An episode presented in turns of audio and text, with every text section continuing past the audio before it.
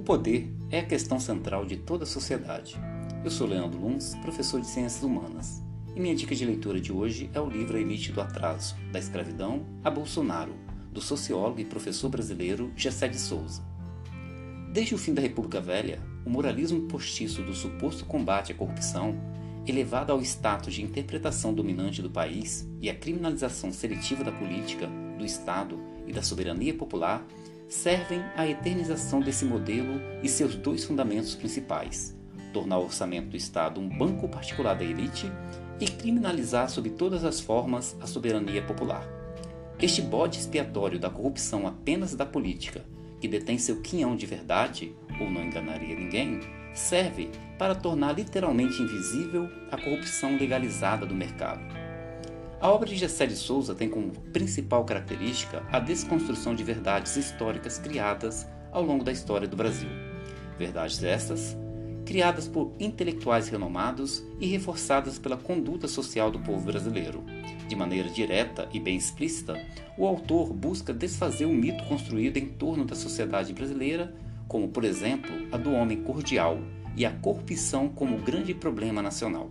Gessé de Souza é incisivo ao afirmar que as raízes da desigualdade brasileira estão associadas à escravidão.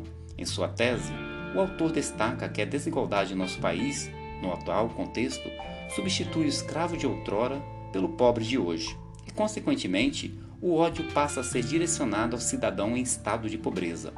Um outro ponto que merece atenção na obra é o questionamento que nos é apresentado. A corrupção é política ou é do mercado? E para responder tal questionamento, o autor analisa como as diversas práticas da nossa legislação em vigor beneficia a classe rica intitulada de elite brasileira, descrevendo, por exemplo, o fato dos ricos pagarem menos impostos e ainda serem beneficiados pela desregulamentação de mercado. Por fim, o livro traz um questionamento sobre o atual debate pautado na retórica democracia versus fascismo, na qual a situação real da grande parte da população brasileira, que já vive em um sistema de violência e explosão diária, não são discutidas, nem pelos representantes políticos da oposição e muito menos por parte do governo em vigor.